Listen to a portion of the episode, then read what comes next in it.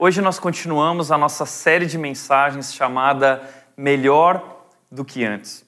E através desse tema, o que nós queremos é parar para pensar e refletir nas lições que podemos aprender através de tudo que nós estamos vivendo nesse tempo de isolamento, quarentena e pandemia.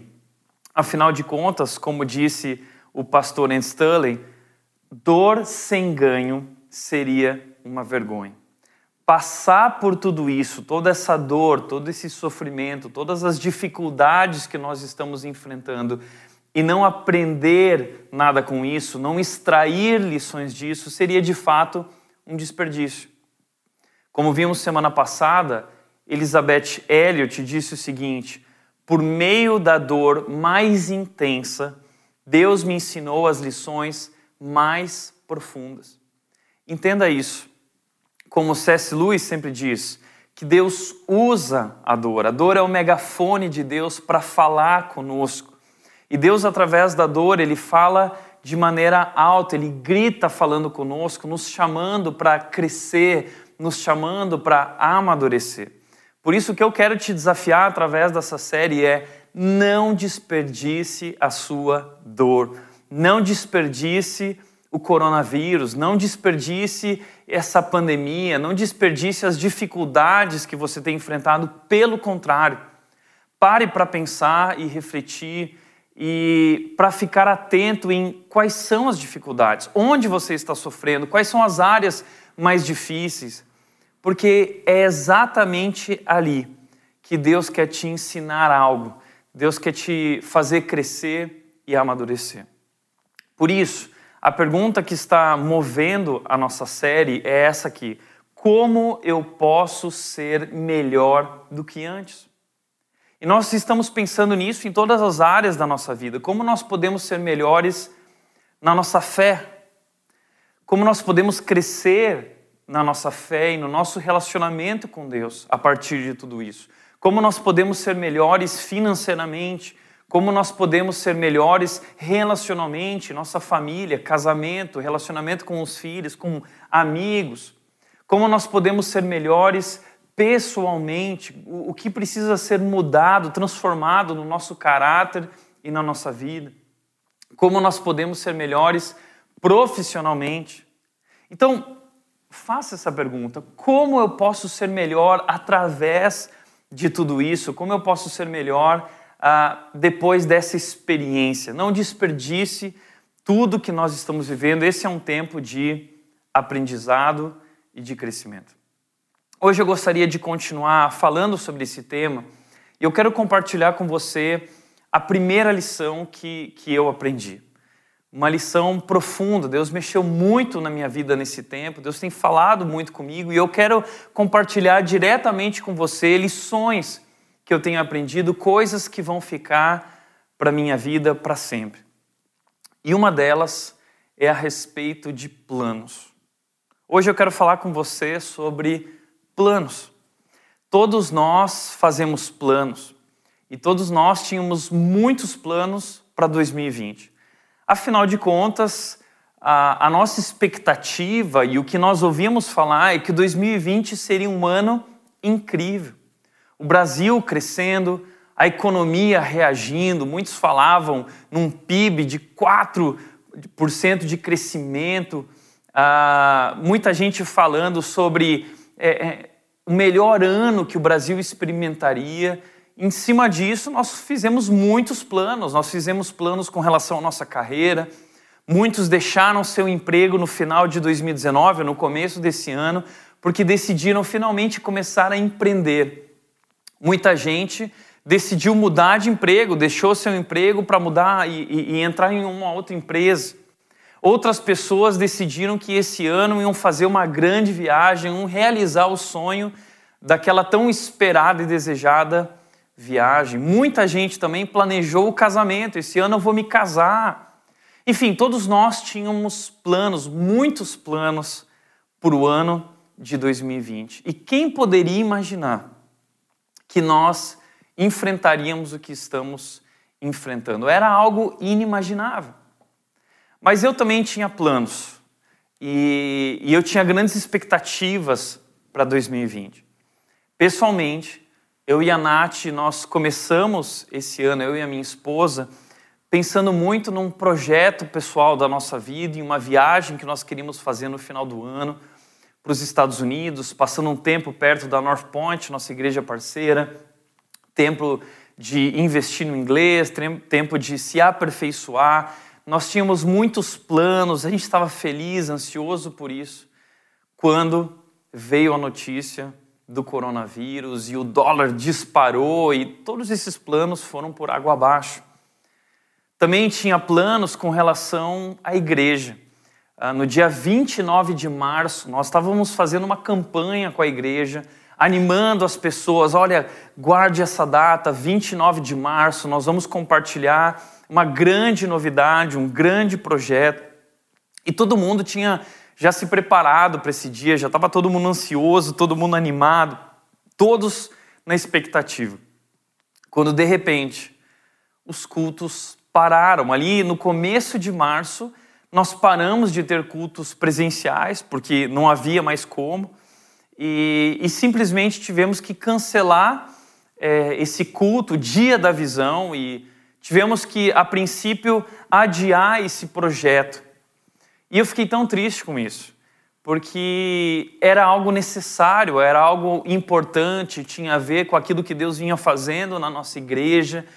E você sabe disso, você que faz parte da rede, tudo que nós vínhamos vivendo, a rede crescendo de forma tão acelerada, e, e, e, era preocupante também tudo isso, não havia mais lugar, as pessoas ficavam do lado de fora, e Deus vinha mostrando coisas importantes para nós que Ele estava por fazer.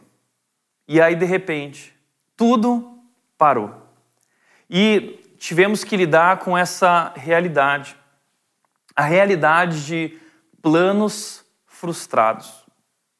Muita gente tem me ligado, mandado mensagem dizendo: Tiago, eu não paro de pensar naquele dia, o dia 29 de março. Outras pessoas compartilhando suas lutas e dificuldades com os seus planos. Todos nós tínhamos planos.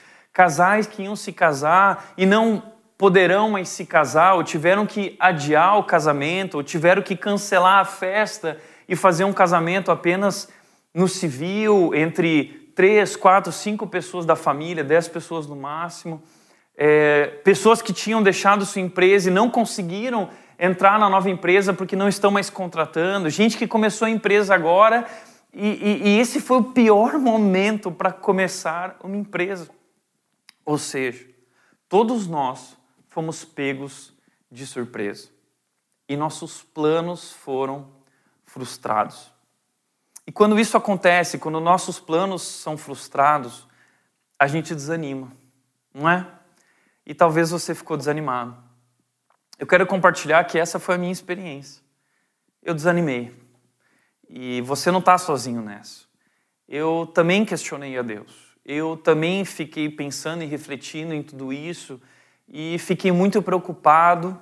E a gente perde a vontade de fazer muitas coisas porque tudo mudou. E talvez o que nós aprendemos através de tudo isso é que nós não estamos no controle. Nós não podemos ter, eh, saber o que vai acontecer no futuro. E, e há uma grande lição aí. E é sobre isso que eu quero compartilhar hoje com vocês. Na verdade, o que eu quero te desafiar a entender é o seguinte: não pense que os seus planos foram frustrados. Pense no seguinte: na verdade, existem planos melhores.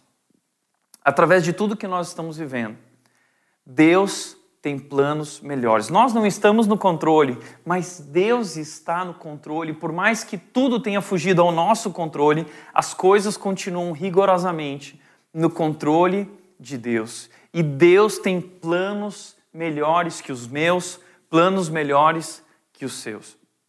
Então hoje eu quero falar sobre esses planos melhores. E quem sabe dessa maneira talvez te fazer ficar animado novamente. Eu quero te encorajar hoje a continuar acreditando que Deus é soberano e que, mesmo diante das piores circunstâncias, através de tudo isso, Deus está querendo formar o melhor em nós e para nós.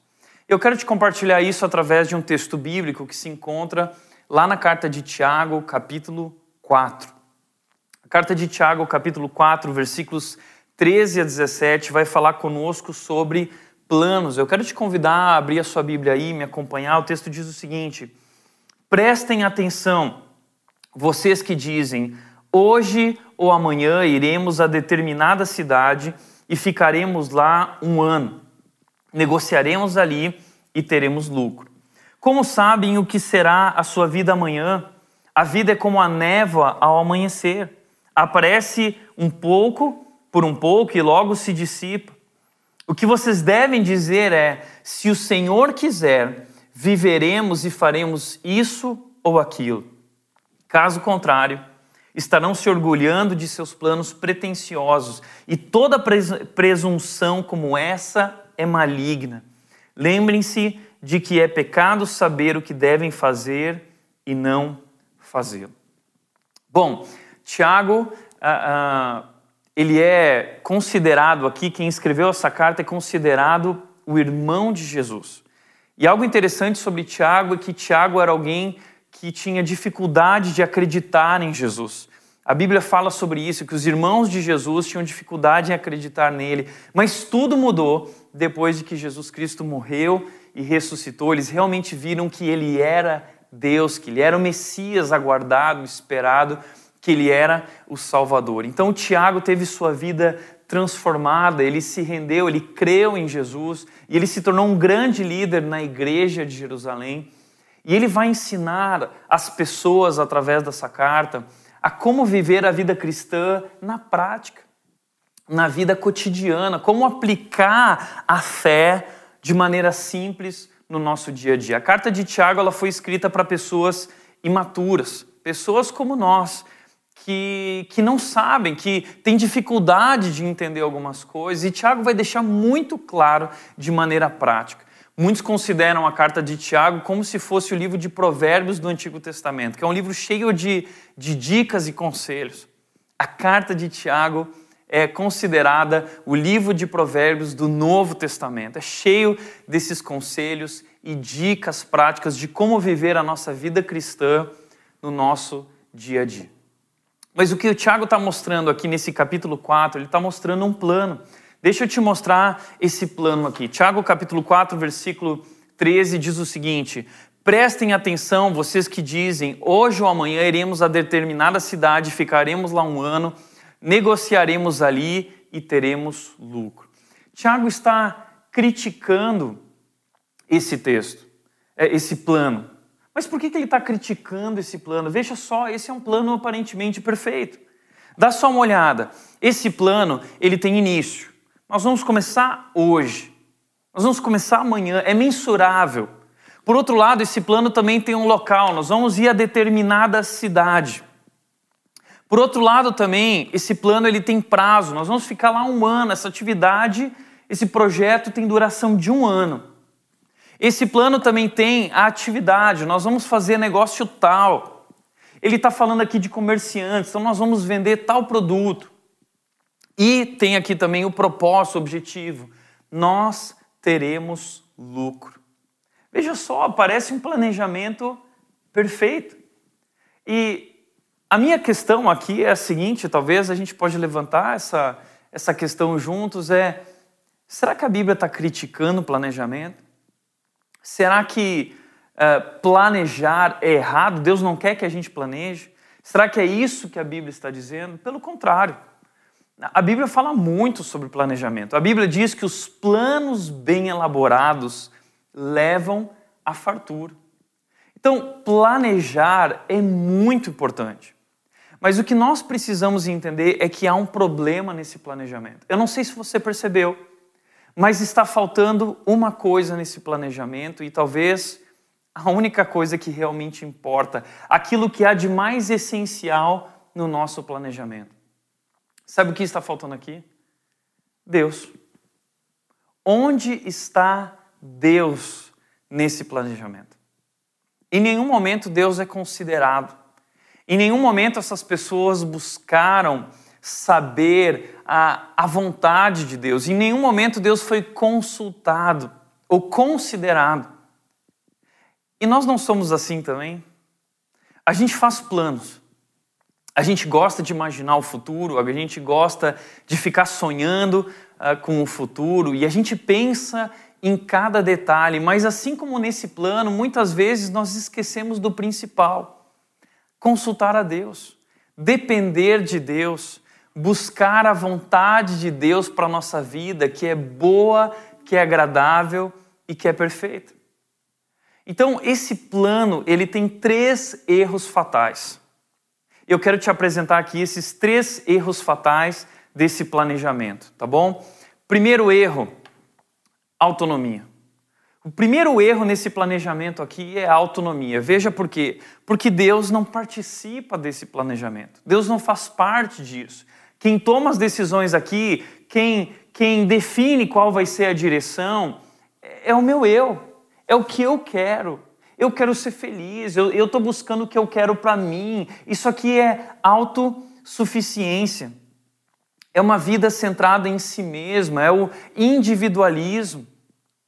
Veja só o que Eugene Peterson ele disse. Eu acho muito interessante. Ele disse: nós vivemos numa época na qual temos sido treinados desde o berço para escolher por nós mesmos o que é melhor para nós. É, esse, esse é o tempo que nós estamos vivendo. Um tempo que, que Deus não faz parte. Nós vivemos no nosso mundo, na nossa bolha, no nosso mundinho, onde nós definimos o que é melhor para nós. E a melhor coisa é que Deus não atrapalhe os nossos planos. E ele continua dizendo: as três pessoas, Pai, o Filho e o Espírito Santo são substituídas pela trindade pessoal dos meus santos desejos, os meus santos desejos, minhas santas necessidades e meus santos sentimentos. Ou seja, quem se tornou Deus na nossa vida? Os nossos sentimentos. O que eu quero para mim, esse negócio de felicidade, de realização pessoal, isso se tornou o auge da nossa vida, é isso que nos controla, é isso que domina, e isso revela uma vida centrada em si mesma, é isso que é autonomia, é essa autossuficiência, é essa autoconfiança de que eu uh, uh, sou o principal, eu sou o centro, eu não preciso de Deus, eu não dependo de Deus. Então é exatamente isso que está acontecendo. É, e é isso que nós fazemos na nossa vida, e é exatamente isso que significa o pecado. O que, que é o pecado? O, o pecado é nós tirarmos Deus do centro e nós nos colocarmos no centro. O pecado é a gente assumir o governo da nossa própria vida e não se submeter a Deus. É a gente falar o seguinte: eu sei o que é melhor para mim. Foi isso que aconteceu naquele jardim.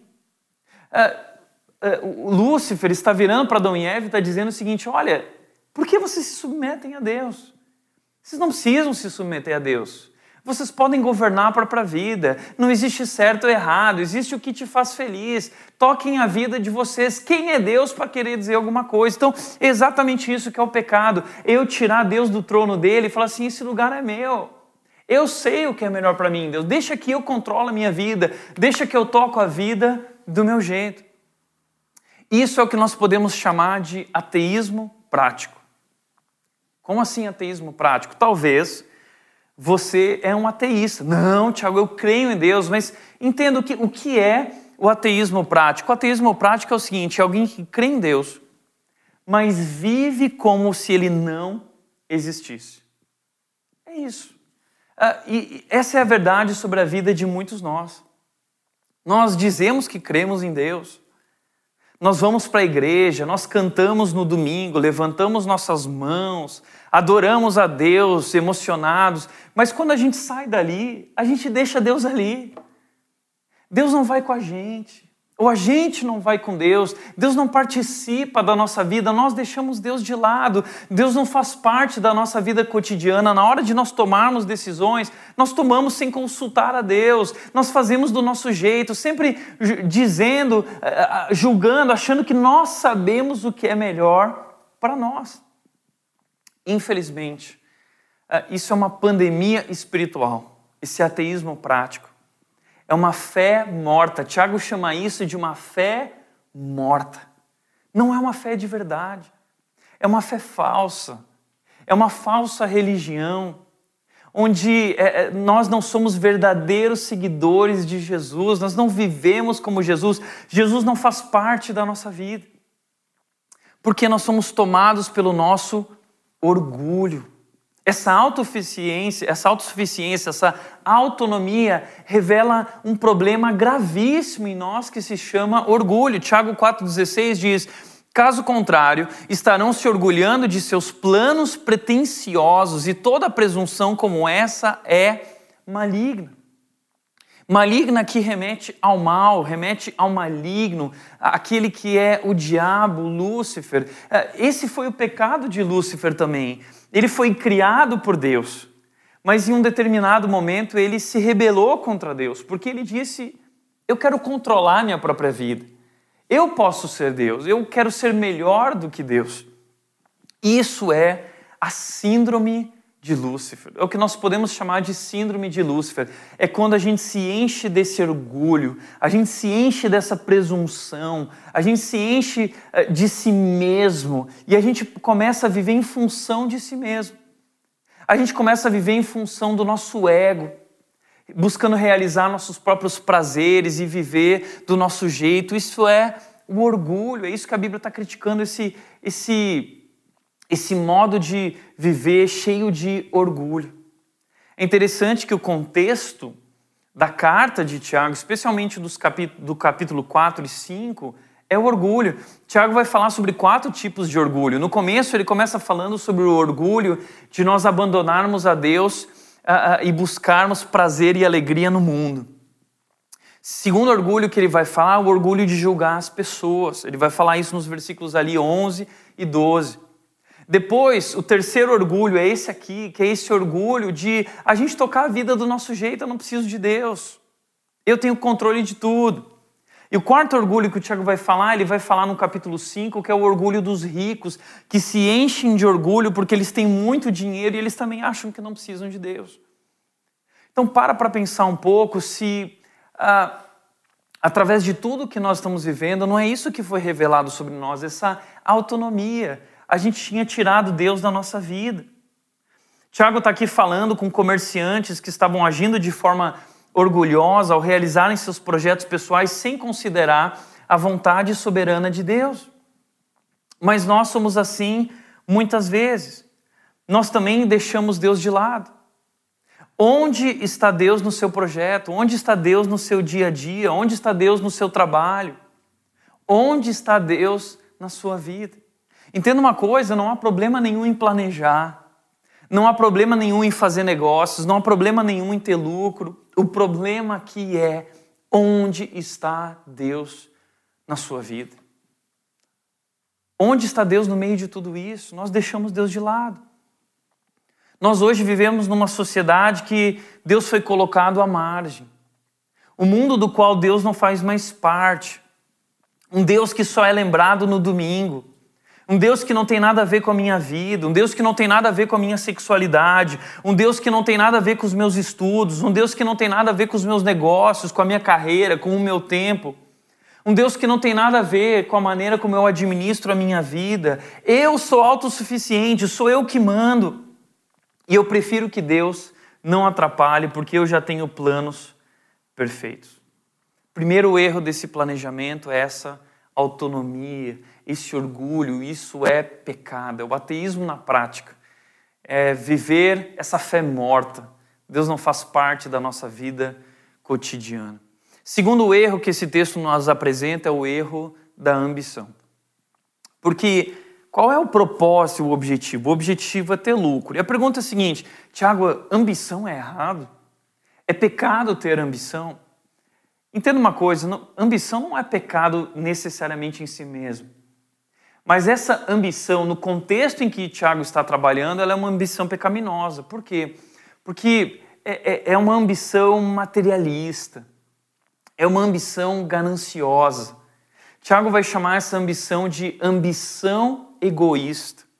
Tiago, no capítulo 3, no versículo 14 e no versículo 16, ele vai falar essa palavra, essas duas palavras, ambição egoísta é quando a gente faz as coisas pensando apenas em si mesmos, pensando no nosso prazer, pensando no nosso conforto, Tiago, capítulo 4, versículo 3, Tiago fala sobre isso. Ele diz: Sabe por que vocês não recebem o que vocês pedem? Porque vocês pedem em benefício próprio, vocês pedem apenas aquilo que lhes dará prazer. Ou seja, Tiago está criticando essa postura do materialismo, Tiago está criticando essa, essa postura dessa ambição do hedonismo, sempre buscando o nosso prazer, essa ambição egoísta e gananciosa que é para consumir, que é para esbanjar, que é para mostrar, que é para status. Tiago está criticando esse objetivo de vida que nós colocamos, essa busca excessiva por coisas materiais. E hoje nós vivemos num mundo assim, que tudo é, é dinheiro, é dinheiro, e veja, não há problema nenhum com o dinheiro. A gente precisa deixar isso muito claro. A questão não é o dinheiro, mas a questão é que o dinheiro é perigoso. Porque o dinheiro ele tem um poder de nos controlar. O dinheiro, ele toma o lugar de Deus na nossa vida. E o dinheiro, ele passa a nos controlar, ele passa a nos mover, e nós passamos a, a viver em função disso, e a nossa segurança passa a estar no dinheiro que nós temos e não em Deus. E o objetivo da vida se torna ter dinheiro e ter cada vez mais, e nunca é suficiente, ou seja, o dinheiro é extremamente perigoso. O dinheiro, ele, ele rouba a nossa identidade. O dinheiro e o materialismo sufoca o nosso relacionamento com Deus, sufoca o nosso relacionamento com Jesus. Então a ambição que está sendo criticada aqui nesse texto é essa ambição de promover o próprio ego, essa ambição por ter.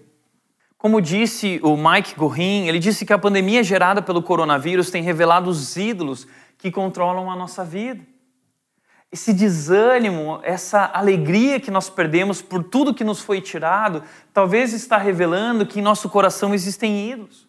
Esses planos que nós tínhamos, que mostram o nosso orgulho, a nossa autonomia de querer que as coisas sejam do nosso jeito, o dinheiro, a, a, dificuldade financeira que estamos vivendo, talvez a nossa segurança estava nisso e não em Deus, a carreira, é, problemas que você está vivendo hoje na carreira, a, a, sua empresa, o seu negócio, a, a sua imagem, o seu corpo, a sua beleza, o seu prazer. O que, o que esse tempo tem revelado sobre o que existe dentro do seu coração? Um terceiro erro fatal nesse planejamento uh, aqui de Tiago, que Tiago está condenando e criticando, é esse erro da alienação. O versículo 14 ele continua dizendo: Como sabem o que será de sua vida amanhã? A vida é como a névoa ao amanhecer, aparece por um pouco e logo se dissipa. Então, Tiago está falando aqui sobre essa incerteza da vida. E não só sobre essa incerteza, porque nós não temos controle do futuro, a gente não sabe o que vai acontecer amanhã. A gente não pode prever isso, mas esse foi o erro da nossa sociedade. Nós uh, uh, tínhamos muitos planos porque a gente achava assim: ó, nada pode nos parar. Nós somos autossuficientes, nós somos fortes o suficiente. Mas Tiago está mostrando que não é verdade. Na verdade, a nossa vida é breve e frágil. É isso que o texto está mostrando. A vida é como a névoa. A nossa vida é breve. Moisés lembrou disso no Salmo 90, dizendo que nossos anos chegam a 70, 80 no máximo, e são anos de dor, porque a vida do homem ela passa depressa e nós voamos.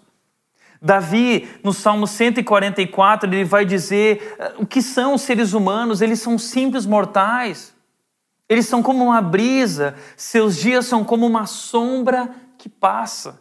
Tiago está dizendo que a nossa vida é como a névoa, que não é nada, ela aparece um pouquinho e ela logo se dissipa.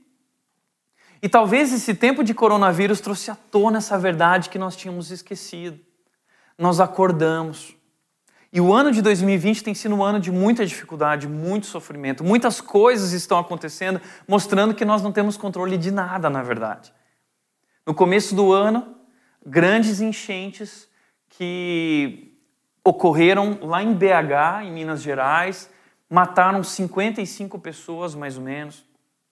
Depois, no começo do mês de março, recebemos a notícia do coronavírus. Em janeiro, a gente já ouvia falar sobre isso, mas a gente achava que não era nada. Agora, pensa só como nós, nós somos frágeis, porque um pequeno vírus, aqui ele foi aumentado, né?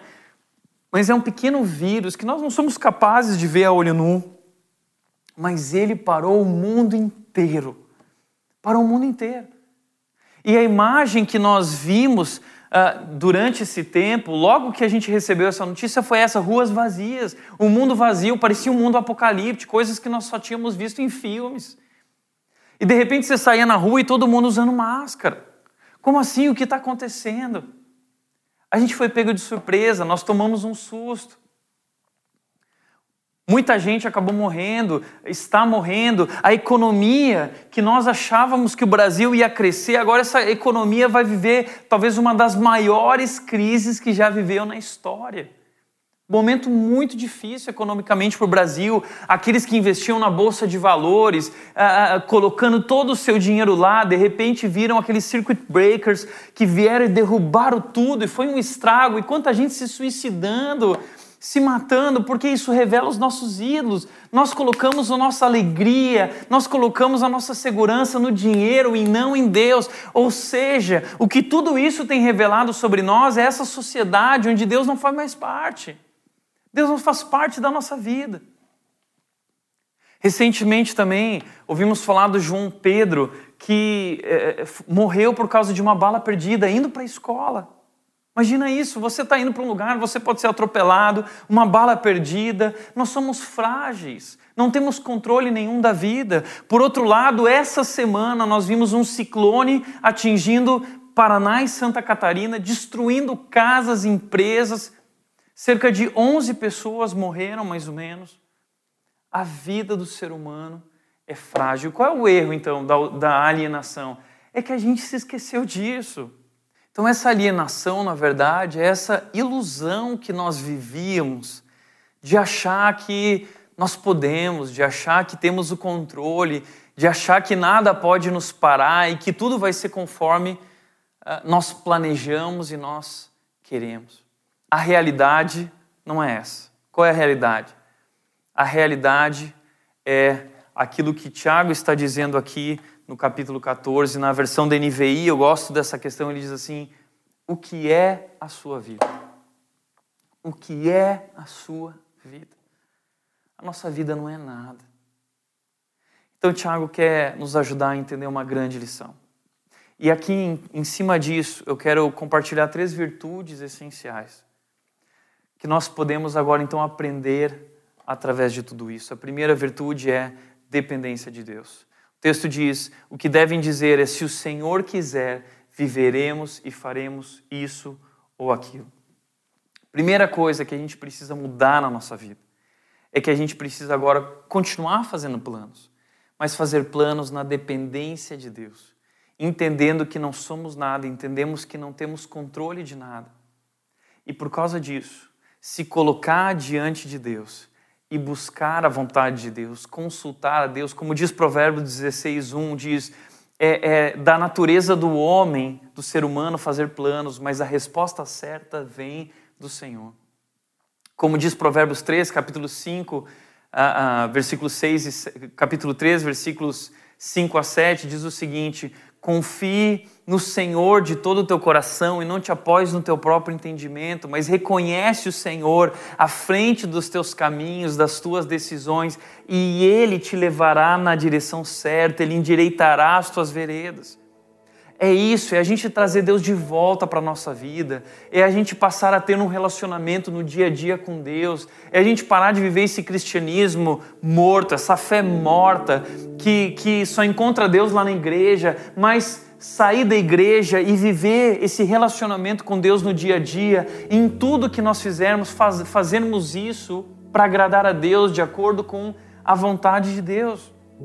Dependência de Deus é aprender a confiar que Deus é soberano, confiar que Deus é bom e não importa o que aconteça, é entregar todas as áreas da nossa vida ao controle de Deus.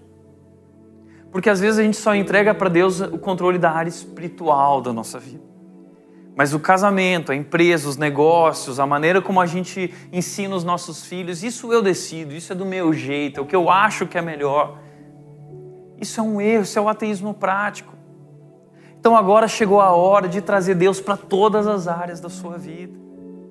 Eu acho muito legal, Gênesis 24, 1 diz isso sobre Abraão. Abraão chegou um momento da vida dele que percebeu que Deus tinha abençoado ele em tudo. Entenda isso, Deus quer te abençoar em tudo, em todas as áreas da sua vida, mas para isso você precisa trazer Deus para todas as áreas da sua vida, permitir que Ele seja Senhor sobre todas as áreas da sua vida. Então, Tiago não está incentivando aqui, através de, se o Senhor permitir, apenas um chavão, né, uma palavra mágica que a gente fala assim, se Deus quiser. Porque isso virou um chavão na nossa vida. Mas é, é que esse, se Deus quiser, faça parte do nosso coração, da nossa alma, do nosso dia a dia, de fato nessa dependência de Deus com sinceridade, entregando o controle para Deus de todas as áreas da nossa vida. Não é errado fazer planos, mas a gente precisa ter consciência de que somente Deus tem o controle da história e que através da oração, como disse Josemar Bessa, a oração nos lembra que não estamos no controle, mas podemos estar perto daquele que está. Talvez através de tudo isso que estamos vivendo, Deus nos deu a chance de se aproximar dele e ter um relacionamento com ele. Nós não temos o controle, mas nós podemos ter um relacionamento com aquele que tem o controle. E através desse relacionamento nós podemos encontrar paz, paz que excede todo entendimento. Então busque a Deus nesse tempo, consulte a Deus, gaste tempo lendo a Bíblia, gaste tempo em oração, e, e, e isso vai nos trazer força para enfrentar tudo que nós temos enfrentado, isso vai nos trazer a paz, a segurança que nós precisamos nesse momento. Reconheça sua falta de controle e comece a orar. Nós não temos controle, mas Deus tem. Busque a Deus. E deixa eu te dizer uma coisa que eu aprendi. Deus surpreende. Deus sempre surpreende. O que eu quero te dizer é que os planos de Deus são muito melhores que os nossos. Jeremias 29, 11 diz: Eu é que sei os planos que tenho para vocês planos de fazê-los prosperar, crescer e ter paz. E o contexto em que Jeremias está dizendo isso, citando Deus, de falando isso para o povo, é um contexto que Deus está mandando o povo para o sofrimento, para o cativeiro na Babilônia. Mas Deus está dizendo: Eu estou mandando vocês para o meio do furacão, para o meio das dificuldades, mas eu sei o plano que eu tenho para vocês. Por quê? Porque Deus permite as piores circunstâncias para, através delas, muitas vezes, formar o melhor em nós. E Deus surpreende porque os planos de Deus são melhores. Como diz Isaías 55, versículos 8 e 9, que diz: Os meus pensamentos são diferentes dos seus pensamentos, os meus caminhos são diferentes dos seus caminhos.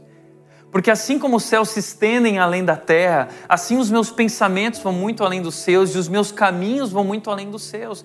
Deus tem planos melhores. Como Jó disse depois do sofrimento, ele disse: Eu não sabia, eu não podia imaginar as coisas maravilhosas que Deus tinha para a minha vida através de tudo isso. É isso, Deus tem coisas maravilhosas, Deus tem planos melhores que os nossos. E é isso que eu tenho descoberto agora que tem me trazido uma enorme alegria. Porque quando eu planejava a minha vida e o meu futuro, ah, eu não podia imaginar que Deus era capaz de fazer infinitamente mais, planos muito melhores que os meus. Então entenda isso. Nós precisamos lembrar que estamos maravilhosamente seguros na confiança de que Deus é finalmente quem governa nossas vidas. Deus é que governa. É Deus que governa as nossas vidas e não o um acaso. É Deus que governa as nossas vidas e não os nossos inimigos. É Deus que governa as nossas vidas e não as circunstâncias. É Deus que governa as nossas vidas e não a doença. É Deus que governa as nossas vidas e não o diabo. E eu estou muito feliz, porque a, a, minha vida está sob o governo de um Deus que é todo poderoso e todo amoroso. Lembra disso da nossa série de Ruth? Todo poderoso e todo amoroso. Então nós podemos descansar que Ele está cuidando de nossas vidas e, como diz Filipenses 4,19, Deus irá suprir todas as suas necessidades de acordo com suas riquezas na glória em Cristo Jesus. Deus está cuidando de mim, Deus está cuidando de você e nós precisamos aprender a descansar e confiar. E se o Senhor quiser, Ele fará. E se o Senhor não quiser, Ele não fará. E eu confio, porque Deus é soberano, Deus é bom, Ele é todo poderoso, Ele é todo amoroso. Segundo lugar, segunda virtude é se o Senhor quiser, viveremos e faremos isso ou aquilo. Talvez agora, através de tudo isso, nós vimos que muitas das coisas que nós buscávamos, faziam, fazíamos, não eram importantes. E talvez o corona nos trouxe agora prioridades mais claras do que realmente é importante. E a partir da nossa dependência de Deus e desse relacionamento com Deus, o nosso foco é ajustado. A, a gente começa a perceber o que realmente é essencial.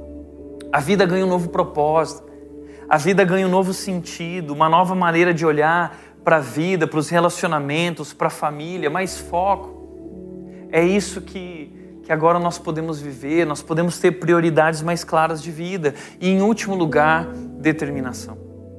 Tiago 4,17 termina dizendo: Lembrem-se de que é pecado saber o que devem fazer e não fazê-lo.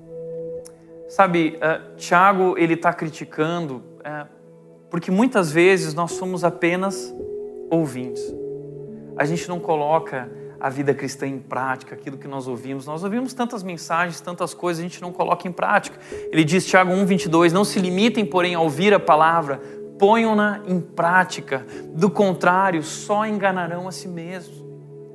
Talvez isso, essa é a vida que nós temos vivido, essa é a vida cristã nós não somos verdadeiros seguidores de Jesus, nós estamos enganando a si mesmos, vivendo esse ateísmo prático onde Deus não faz parte da nossa vida. Tiago está nos convidando agora a termos determinação de fazer aquilo que nós sabemos já que Deus quer que a gente faça. Por isso, pare de ficar dizendo assim: ah, mas o que Deus quer de mim? Já viu isso? Ai, qual é a vontade de Deus para minha vida? Você já sabe qual é a vontade de Deus para sua vida. A palavra de Deus revela tudo para nós e nós temos ouvido muito, mas agora nós precisamos parar de apenas ser ouvintes e começar a praticar isso de uma vez por todas. Recentemente nós uh, falamos sobre Miqueias 6:8, que diz: o que Deus requer de vocês é que vocês pratiquem a justiça, amem a misericórdia e andem humildemente com o seu Deus. Isso combina muito bem com tudo isso. Nós sabemos o que Deus requer de nós, agora nós precisamos colocar isso em prática. O que Tiago está falando é que a gente precisa começar a viver uma vida diferente, olhar menos para si mesmo e procurar ajustar nossa vida ao propósito de Deus. Deus tem planos melhores. Nós podemos fazer planos, mas nós precisamos sujeitá-los a Deus. E nós precisamos adequar a nossa vida ao plano de Deus, à vontade de Deus, que é boa, agradável e perfeita. Por isso, o convite de Tiago é que a gente reflita no seguinte: como você quer viver a sua vida? Você quer viver de maneira alienada, autonomia, de forma superficial e medíocre, como boa parte do mundo vive, como se Deus não existisse?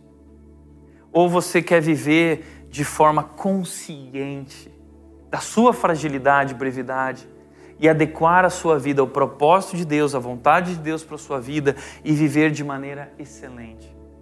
A palavra que Tiago usa ali uh, no versículo 17 é essa palavra excelente. Quem sabe que deve fazer o que é excelente e não faz, comete pecado. O que é excelente? Excelente é uma vida que vive de acordo com o propósito de Deus. Excelente é alguém que considera a vontade de Deus.